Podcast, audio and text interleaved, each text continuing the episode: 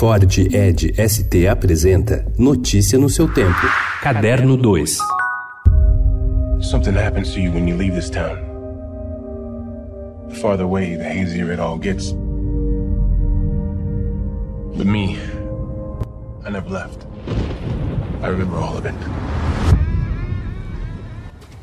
Há dois anos, It a Coisa ultrapassou 4,4 milhões de espectadores no Brasil. Foi também um sucesso planetário. Não admira que o 2 tenha sido providenciado rapidamente e esteja estreando amanhã em salas de todo o país. Stephen King virou um fenômeno editorial e de bilheterias quando Carrie a Estranha estourou na tela, promovendo aquele banho de sangue nos anos 1970. It a Coisa, capítulo 2, não é só mais um Stephen King nas telas. O diretor Andy Muschietti conseguiu alçar-se ao plano dos grandes.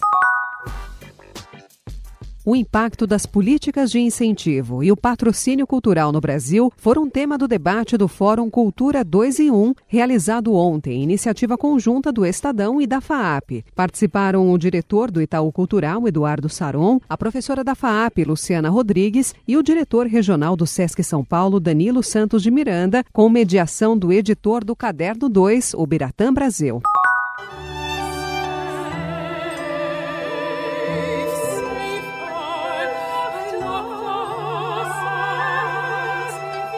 inside with you. O Teatro Municipal de São Paulo promove nesta quarta a estreia brasileira da ópera Prisme. A obra, apresentada pela primeira vez no ano passado em Los Angeles, recebeu no início de 2019 o prêmio Pulitzer e trata de abuso sexual e da violência contra as mulheres. A autora da ópera, a compositora canadense Ellen Reed, diz que o foco é tentar compreender como a mulher lida com a violência e como isso a afeta.